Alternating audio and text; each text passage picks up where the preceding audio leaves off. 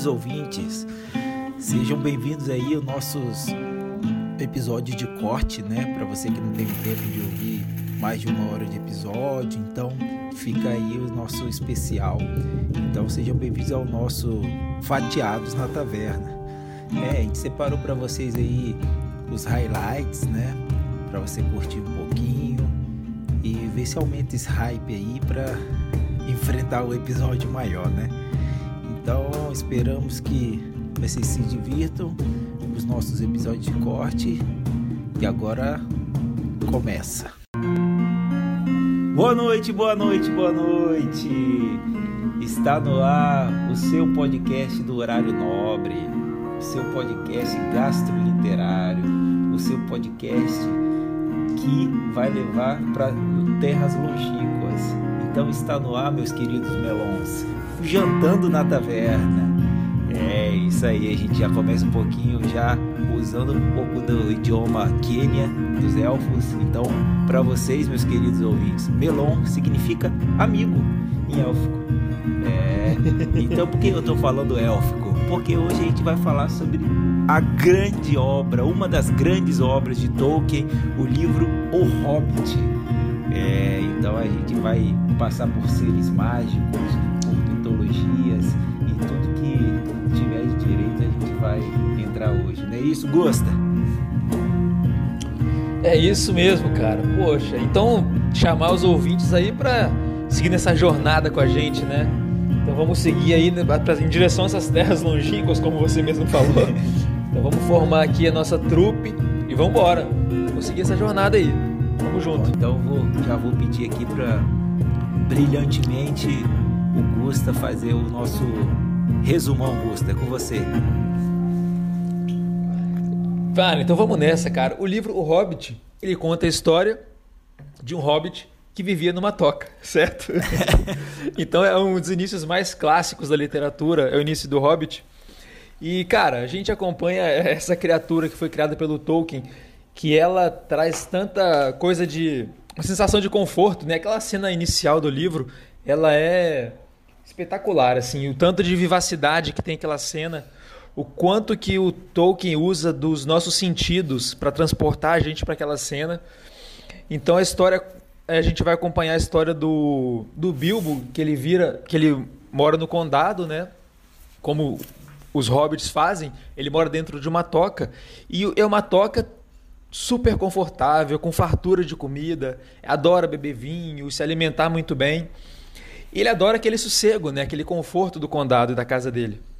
E de repente, no meio da noite, bate na casa dele, batem na porta e começa a entrar muita gente.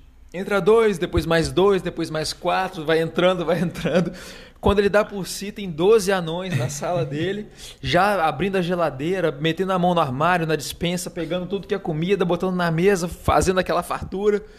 E aí chega o Gandalf depois, explicando o que estava acontecendo e convocando o Bilbo para participar dessa jornada, em que vai os, ele, os doze anões e mais o Bilbo em direção a terras longínquas, como foi falado aqui, porque eles têm uma missão, que é recuperar as terras que os anões perderam por um grande dragão que dominou aquelas terras e tomou para ele, um dragão muito poderoso. E a partir daí a história começa, e daí para frente acho que começa a dar um pouco de spoiler. Então vamos falar parar por aqui então vocês ficam com a gente. Depois a gente vai nas análises filosóficas entrar mais a fundo nesses detalhes. Então, sem mais delongas, gostaria de te convocar para dar a sua nota para esse livro e escolher o seu personagem favorito. Beleza, então vamos nessa. Porque, cara, o melhor personagem, eu, pessoalmente, eu gosto muito do Gollum. Eu gosto muito dele. Tanto nos livros como nos, na, nos filmes. Eu, sempre que ele aparece, eu acho que são os melhores. Não vou falar que são as melhores cenas. Essa primeira cena do, do Hobbit, eu acho que é uma das melhores cenas do Tolkien, assim. Eu acho uma cena sensacional.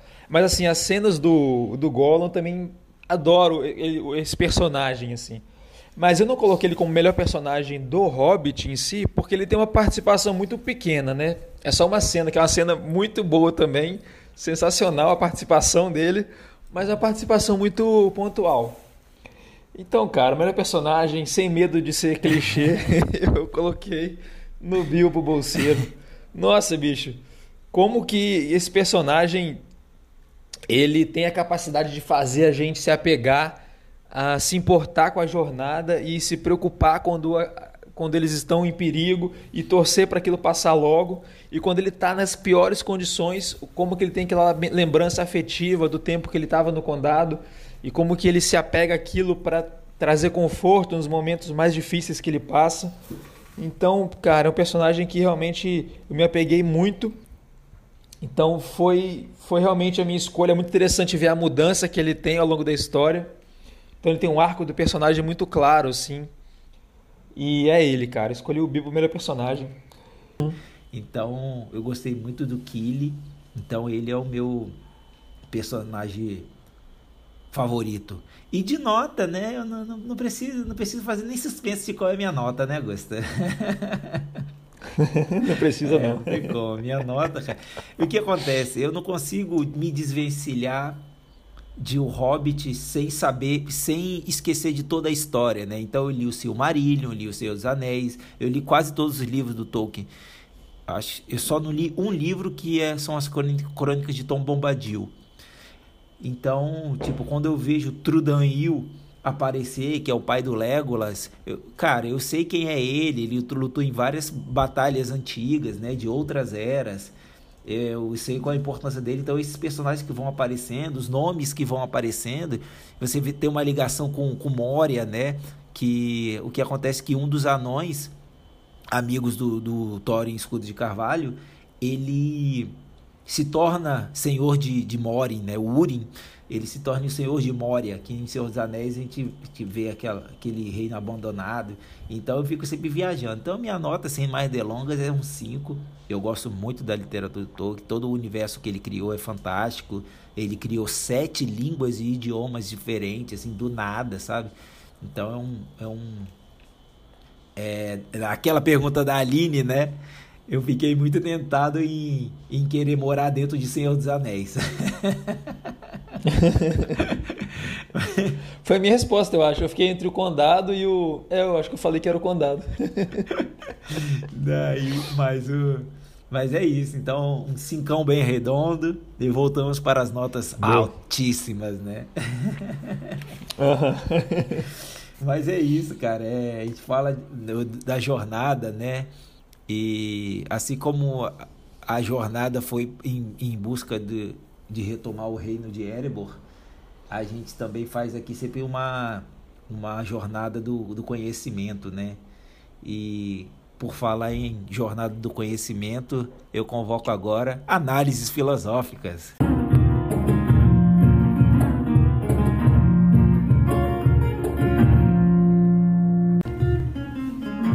Boa, boa, boa. Então, pessoal, vem com a gente. Se você já leu o Hobbit, vem com a gente, que agora vai ter spoiler. Então, se você não leu ainda, dá um pausezinho, lê o livro, depois você volta aqui e segue essa história com a gente. Ou então, é claro, como eu sempre digo, se você não ligar para spoiler e quiser adentrar nessa história junto com a gente, mesmo sem ter lido o livro, também é muito bem-vindo, né, Diego? Com certeza. Então vamos embora, é isso aí.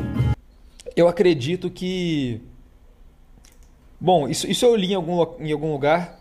Né? Era uma pessoa, na verdade, que estava no YouTube analisando a biografia de Tolkien. Então fiquei curioso, assim, eu não tinha muito contexto assim com ele, então fui, fui atrás para entender um pouco mais é, do Tolkien.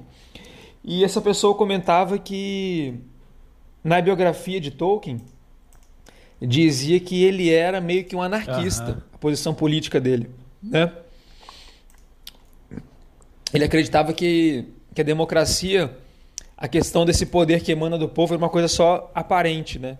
Porque na verdade aqueles que são eleitos depois que chegam ao poder acabam se voltando contra o uhum. povo e ficam muito mais apegados ao dinheiro, à ganância, ao poder do que ao que eles devem, aquele povo que, que elegeu eles, né?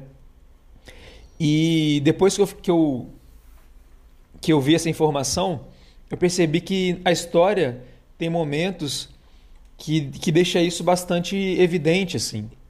Principalmente quando é, eu estou avançando um pouco mais na história, depois eu volto um pouquinho, mas quando eles conseguem derrotar o, o Smog, E principalmente ali naquela, naquela cidade dos, dos homens que vivem, que vivem próximo ali naquela vila, é, o líder o líder dos homens, quando o Smog começou o ataque, ele fugiu rapidamente foi embora, abandonou todo mundo. Aham. E aí foi o Bard que ficou lá e derrotou o dragão. E depois que o dragão é derrotado, esse líder volta. E tem uma cena que é muito forte, em que a população toda se junta e fala que não, que você não é mais o nosso líder, você abandonou a gente, você está nessa posição de poder, mas você só pensa em dinheiro. Isso. Ele fala que são aqueles velhos que sabem que só sabem contar dinheiro. Então eles se juntam e dizem que o novo líder deve ser o Bard, ou seja, é o poder que realmente está emanando do povo, é, escolhendo um líder que vai simbolizar é, a salvação, né? E, e nesse contexto eu, eu começo a achar que às vezes o dragão ele pode ter uma simbologia política também. Boa, massa. Aí a derrotada do dragão pode ser é, a derrota daquele status quo que já está estabelecido ali há tanto tempo. Talvez algo ligado também ao, ao colonialismo, né? algo que usurpa ouro e vai acumulando aquele ouro sem ter nem fim para dar para aquele, aquele ouro. E a gente pode ver que a partir do momento que o dragão é derrotado, começa uma batalha na mesma hora por aquele por, aqui, por, por aquilo que o dragão deixou. Então a gente tem a batalha dos cinco exércitos. E depois que eles é, vencem a batalha dos cinco exércitos, eles chegam depois de muito debate, de muita conversa, à decisão de que eles devem partilhar aquele ouro.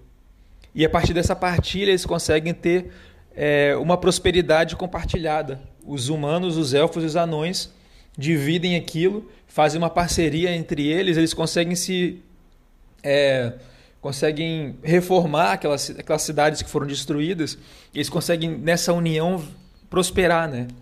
Então isso foi muito interessante. Depois que eu fiquei sabendo dessa visão do, do Tolkien, eu achei muito interessante essa cena, achei muito forte. E cara, eu vou finalizar com uma parada muito interessante que eu achei na internet Ah, manda- que eu vou trazer aqui para vocês. Porque eu não sei se vocês sabem que a revista Forbes fez a lista dos personagens mais ricos da ficção. que massa.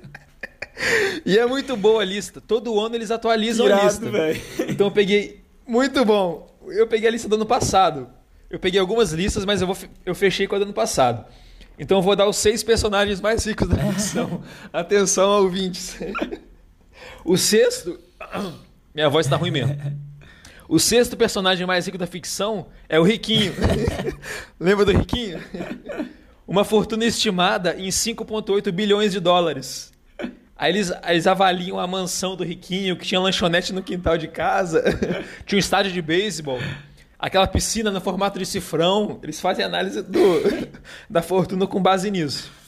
Beleza, o próximo, o quinto, Bruce Wayne. Bruce- Fortuna estimada em 9 bilhões de dólares. Caceta. 9 bilhões. CEO da Wayne Enterprises. Aí Eles fazem a- quanto que vale essa empresa, né? E faz a estimativa da fortuna do Bruce Wayne. Massa. Quarto colocado, mais um herói. Qual que você chuta? Tony Stark. Tony Stark. Fortuna estimada em 12,4 bilhões de dólares. Por Tony Stark. Ele, ele herdou a fortuna do pai, mas ele usou para criar tecnologias e aumentou ainda mais. Eles explicam aqui como é que faz o cálculo. Massa. E aí, com vocês agora em terceiro colocado, ele que já foi primeiro colocado em outras listas, agora ele caiu para terceiro, que é Smog. Sério? É o terceiro personagem mais rico da ficção. Eles estimaram o ouro do Smog em 54 bilhões de Caraca, dólares. bicho. 54 bilhões Não, e de era dólares. ouro pra cacete mesmo, né? Era coisa absurda. Muito ouro, a É a montanha de ouro. montanha, cara. E tem aquela pedra lá do, É, a dos pedra anões, Arken, que também né? vale muito.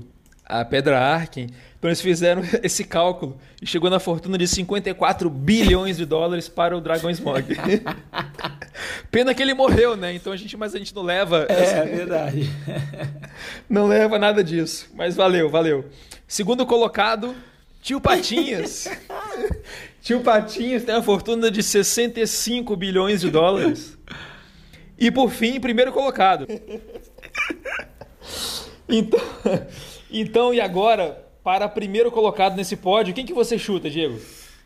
Quem é o personagem da ficção mais rico? Caraca, bicho, agora você me pegou.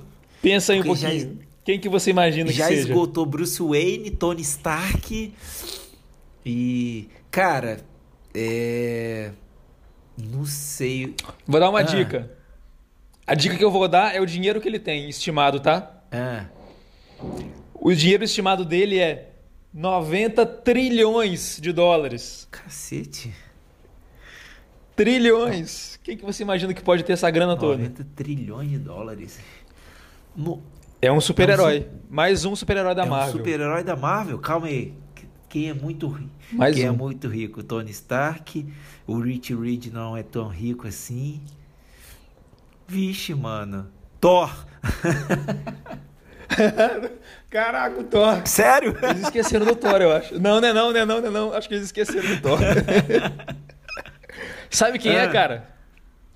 T'Challa, do Pantera Cara, Negra. claro, faz todo sentido. Ele é, ele é rei de uma nação Não é? super tecnológica. As reservas de Vibranium, cara. Verdade. É o T'Challa, faz todo sentido. Todo vibrânio massa, do adorei mundo. ser o T'Challa. Legal, né, cara? E fala direito, hein? Ele só entrou na lista agora em 2000. Rei T'Challa. Em 2020. Rei T'Challa, respeita. Ele entrou agora. Rei T'Challa. Então o Smog foi por muito tempo o personagem mais rico da ficção. E aí, com o tempo, ele foi sendo desbancado pelo Tio Patinhas e pelo Rei T'Challa. Que massa, velho. E assim eu encerro minha análise filosófica. Porra, bom demais, eu adorei. Eu vou ficar de olho nessa lista direto agora. Todo ano sai uma nova. Vou ficar... Quem sabe eles colocam um Thor É nas verdade. próximas. bom demais. Mas aqui, desbancar o Rei T'Challa vai, ser, difícil. vai ser muito difícil. Porque a quantidade de tecnologia que o Wakanda tem é, é complicado. Complicado. Bom demais, Gusta. An- Antes de começar mesmo. Legal demais. Eu vou começar fazendo o exercício com você, Gusta. É, ali Hum. tinham-se 13 anões, né? E aí eu vou, vou levantar umas quatro frases aqui e eu vou te, vou te perguntar quem, o que você lembra, né? Então tá, 13 anões, um Hum. deles é o líder, né? Que é o Thorin Escudo de Carvalho. É um líder que se sacrifica para manter o reino, né? Ele dá a própria vida para manter, manter o reino de Erebor. Todos seguem o líder devido ao nome do seu pai, né?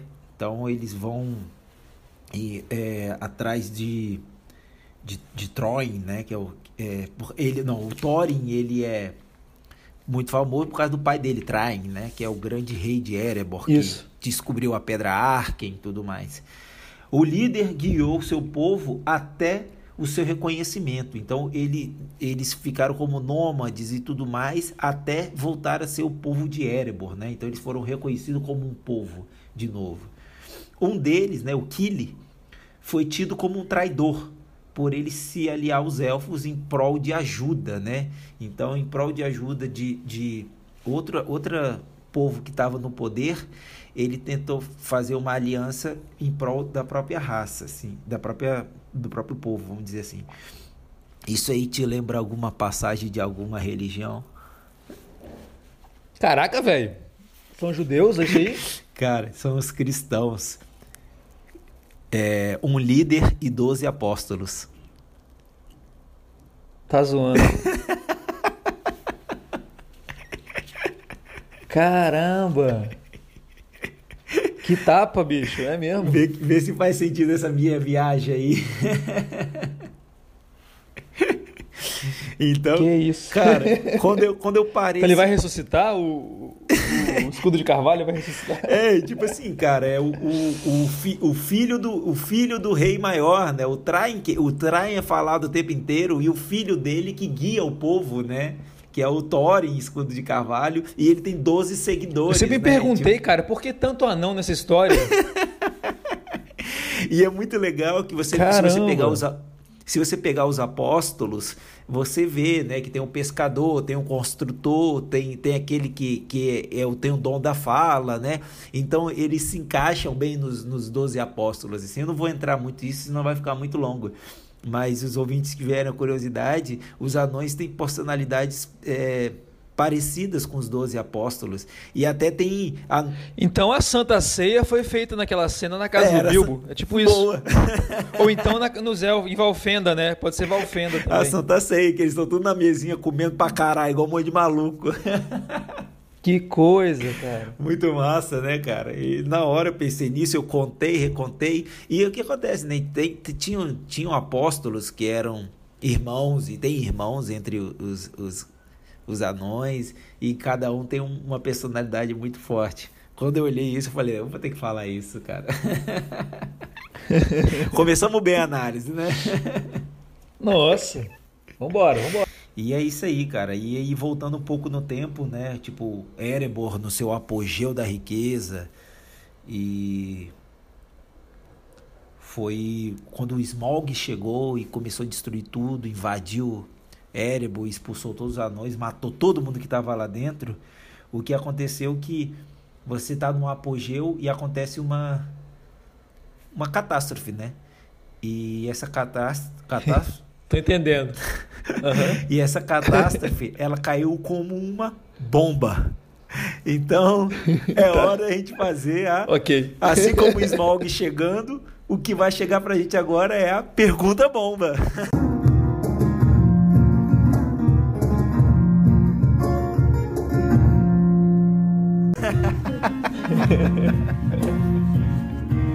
Vocês estão já acostumados, né? A coisa vai vindo, a coisa vai vindo. A gente, você percebe que ela tá vindo, aquela onda. E aí a pergunta bom, é esse mesmo. É Pela mesmo. entonação da voz já dá pra saber, né? Você já começa, é, já fica preparado. que ela vai chegar. Então manda a pergunta. Ou você quer que eu comece hoje? Não, eu posso começar. A minha pergunta, eu nem poderia classificar como pergunta bomba. Porque, né, é o sentimento que esse livro traz, é um sentimento diferente. Então vai ser uma pergunta como é que eu poderia dizer? É uma pergunta. Não sei, vai ficar sem nome, que eu não consegui pensar em nada. Mas não é uma pergunta com essa agressividade, com essa polêmica que a pergunta bomba já está né, de praxe, já é tradicional da pergunta bomba. Minha pergunta é a seguinte: quando você está naqueles momentos, aqueles momentos mais desgastantes assim do dia a dia, da nossa vida assim, adulta, profissional, se tem alguma coisa que você consegue puxar da memória, que traz aquela memória afetiva de um conforto para você em uma relação semelhante que o Bilbo tem com o Condado. A minha pergunta ela é, um, é um pouco assim. É, mais relacionada ao que eu falei lá do, dos sentimentos do, dos personagens que levaram a várias ações deles, né? Então, é uma pergunta uhum. bem pessoal, assim. Aí, se você quiser exemplificar, pode ficar à vontade aí. Quantas ou quais vezes na sua vida você se viu agindo por meio de um sentimento? Tipo assim, deixou a razão de lado e você viu, cara, eu só estou sendo passional nesse momento, deixa eu rever o que estou fazendo agora. Fechado. É, e agora após a receita, né? Aquela nossa receita esperada da nossa hora da janta. Mas tem mais uma coisinha hoje, não é, Augusta? Temos uma, uma chamada de uma novidade aí que a gente está falando há um tempo já. É isso mesmo, hoje tem a estreia do quadro novo Dani na Taverna, é a presença da nossa Masterchef aqui, Dani Barbosa, que não é parente do Diego Barbosa, quem diria? e está aqui com a gente hoje para falar um pouco mais desse quadro. Diz aí, Dani. O, o sobrenome foi só uma mera coincidência, com certeza. Gente, primeiramente eu adorei o convite. É, eu descobri esse projeto completamente inusitado aí no meio, no meio do percurso. E muito obrigada pelo convite. Fiquei muito é, animada, na verdade, em fazer parte, porque realmente é um, um, universo muito, muito diferente da gastronomia, né? Falar sobre gastronomia sem ver, sem tocar, realmente é muito diferente, assim. E eu acho que é por isso que eu me senti mais compelida ainda a participar, assim. Achei, achei muito, muito diferente, assim. E uma nova forma de experimentar a gastronomia, não só comendo, mas falando sobre ela também.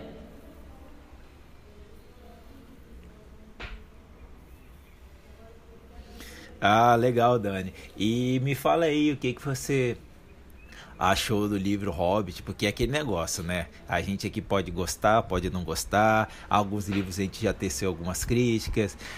Tem um livro aí que os ouvintes já estão esperando, que eu já prometi uma crítica bem dura, mas agora a gente quer saber um pouquinho do, do que você achou, da, da sua sensação. Claro, ótimo. Então, Diego, confesso para você que não é o tipo de livro que eu leria ou que eu escolheria na, nas prateleiras de uma, de uma livraria. Então eu me senti, vai, já, ah, o inusitado e o diferente já começou por aí, né? Pela experiência realmente de um livro de ficção que eu não estou acostumada. E também já falando, né, sobre os sentimentos e as sensações que me despertaram ao ler esse livro, assim, é, você fala muito, né, quando você dá uma receita ou, ou indica uma, uma, uma sugestão gastronômica para acompanhar o livro, você sempre muito fala do contexto, né, no qual esse livro foi inserido, enfim, a época, e é engraçado, assim, uma das primeiras conversas que a gente teve, eu falei assim, cara, mas é engraçado, quando eu leio um livro, ele me desperta não pelo lugar, local onde ele foi escrito, né, pelo contexto histórico, mas pela sensação que ele me desperta, né. Então esse livro foi muito engraçado, assim, esse livro eu, eu voltei um pouco na minha infância e realmente senti como se eu tivesse uh, sentada na cadeira da mesa da cozinha, uma cozinha bem larga, uma, uma bancada bem grande, e a minha tia contando sobre, sobre essas histórias. assim O livro é contado de uma forma muito delicada, né, muito pausada, e até dá espaço mesmo para a imaginação voar e criar, e criar é, cenas. Né?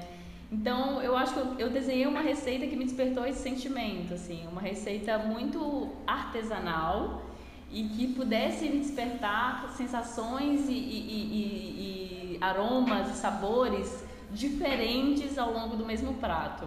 Então eu vai vir muita coisa diferente por aí também. Ah, que legal. É, gente, como a gente já a gente não está mais na parte de análise filosófica, então sinto dizer, não vai ter spoiler da receita. cruel, Diego, você é muito cruel.